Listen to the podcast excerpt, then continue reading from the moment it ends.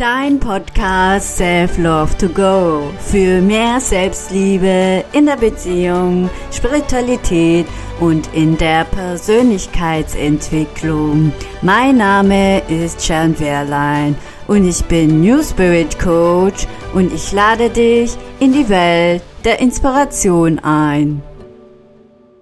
Hallo und herzlich willkommen zu meiner neuen Podcast-Folge. Heute gehe ich auf das spirituelle Ego ein und da möchte ich noch vorerst mal den Unterschied zwischen Ego und spirituelles Ego eingehen.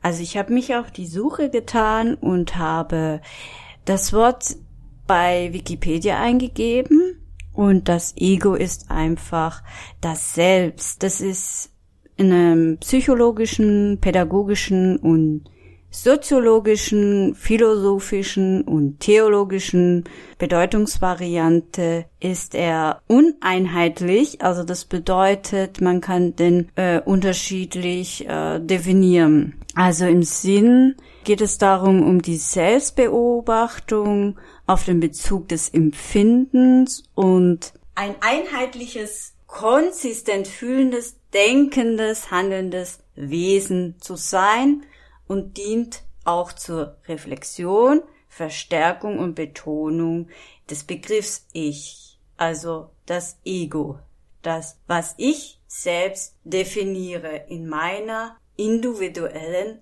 Welt.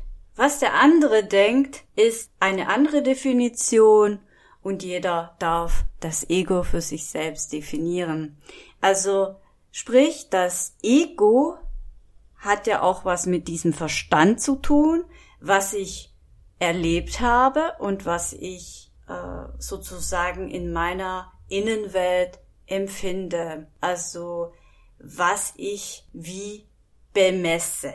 Also geht's eigentlich nur um den Denkapparat. Das spirituelle Ego handelt sich jemanden, der äh, sich mit der Spiritualität auseinandersetzt oder auch beschäftigt und auch Beratungen oder auch mit der geistigen Welt so in Kontakt ist und sich auch darüber schwer identifiziert. Also das heißt, dass er wirklich nur oben sozusagen verbunden ist und möchte gar nicht mit dem menschlichen Sein zu tun haben wollen. Ja, also er möchte einfach nur am liebsten aus seinem menschlichen Körper gehen und er definiert sich als ganz besonders.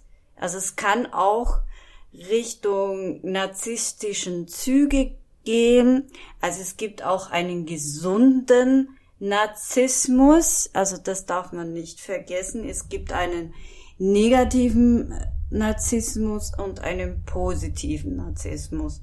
Und jeder Mensch hat diesen Anteil in sich, bei sich, in seinem Leben und auch als Ego.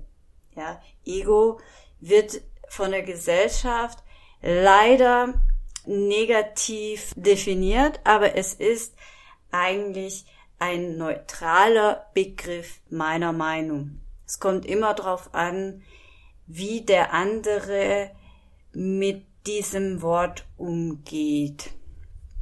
Und ich habe es auch in meinen Beratungen oder Coachings erlebt, dass Frauen immer dazu neigen, Männer narzisstisch zu betiteln, wenn sie anders reagieren, als die Frau von ihm das erwartet, ja.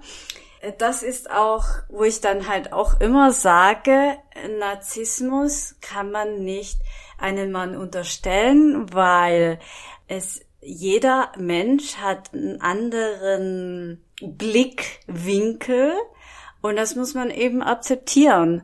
Und wenn ein Mensch sich äh, zurückzieht oder, oder irgendetwas tut, was in deiner Welt nicht mit dir in konform geht oder dir zustimmt, heißt es schon lange nicht, dass der Mann narzisstisch ist oder die Frau. Also es kann ja auch im umgekehrten Sinne sein. Ja, das wollte ich noch vorab sagen. Und es ist auch wirklich in der Psychiatrie oder in der, doch in der Psychiatrie oder Psychologie auch schwer zu definieren, weil ähm, da sind so viele Nuancen dabei, was dazu führt, dass man diese Diagnose stellen kann.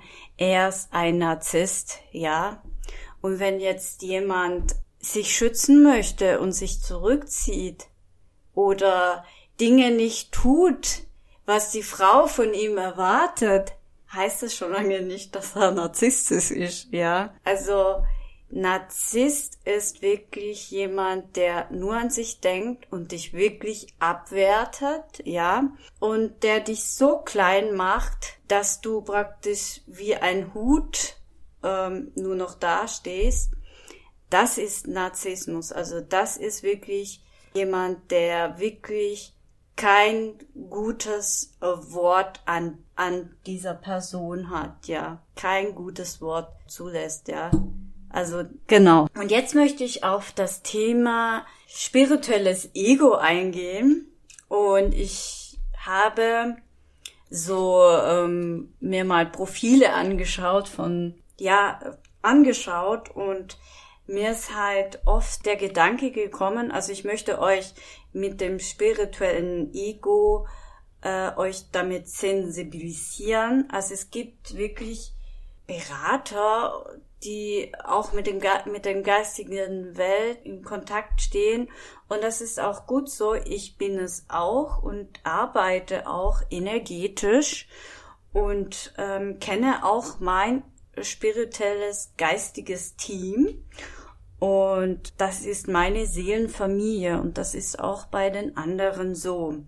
Bloß kann es nicht sein oder darf, äh, kann ich mir nicht vorstellen, dass die Seelenfamilie nur aus Erzengeln äh, bestehen, also zum Beispiel Michael oder ähm, Metatron und es gibt keine anderen Mitglieder und ich bin ja, ich habe ja so einen besonderen Zugang zu einem Führer, Engel oder aufgestiegenen Meister. Da möchte ich hier ein Red Flag setzen, weil da ist sehr stark das spirituelle Ego im Spiel. Ich hatte auch neulich so ein Gespräch gehabt mit einer Dame, die hat mir erzählt, dass sie umgeben ist mit ihren Erzengeln und ich habe nur zwei wahrgenommen, aber sie hat äh, von zehn oder dreizehn gesprochen. Und äh, dann habe ich mich gefragt, ja, und wo ist der Heilungsguide und der Wissensguide und der Hauptguide, wer ist das? Davon hat sie nichts gesprochen. Und sie war dann halt auch sehr stark in dem spirituellen Ego. Ich kann sagen, aus meiner Sicht her bin ich auch manchmal in meinem spirituellen Ego. Aber wenn das aber ein Überhand nimmt, ja, dann äh, ist das nicht mehr gesund, ja.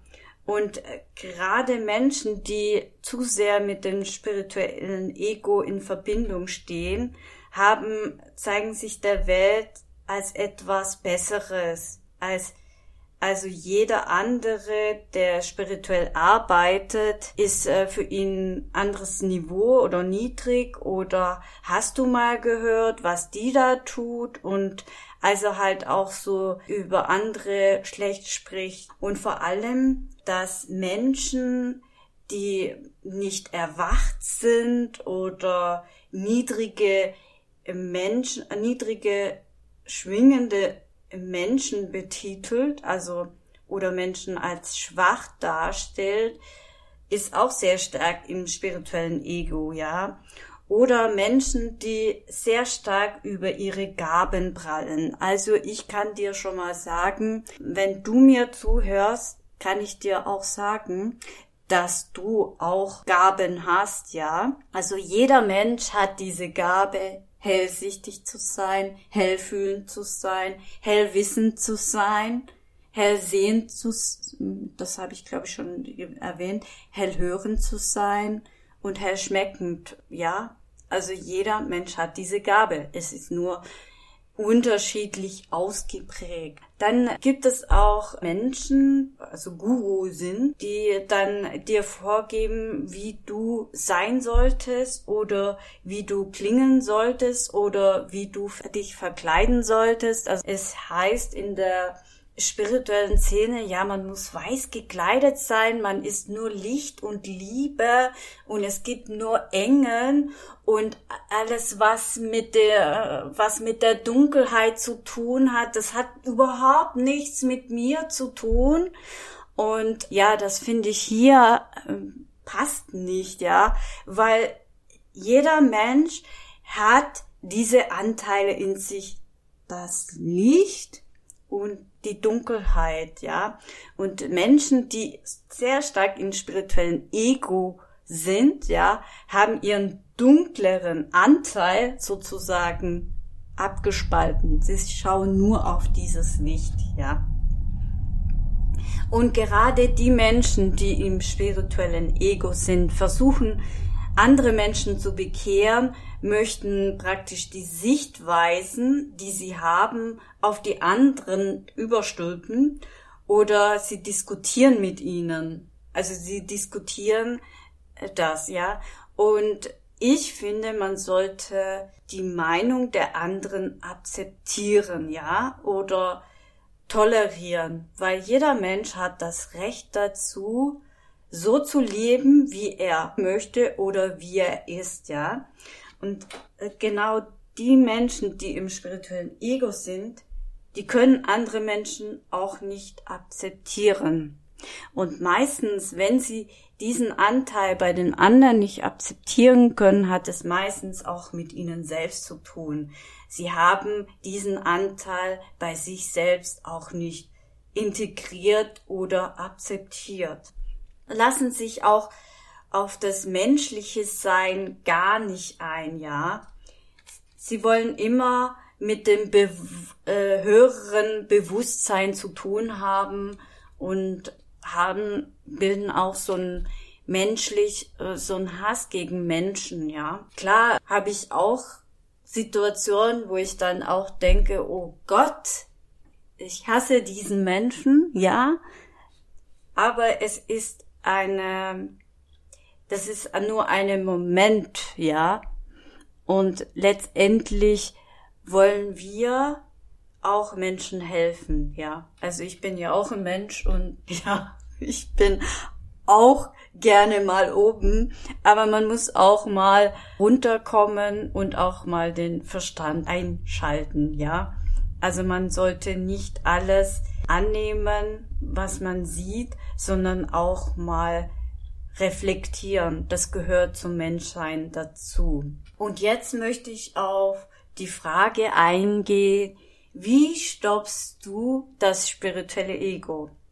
Also Vorsicht, du kannst nicht alles stoppen. Also hier ist wichtig, dass dir das bewusst ist, ja, dass du ein spirituelles Ego hast. Ja, jeder hat ein spirituelles Ego.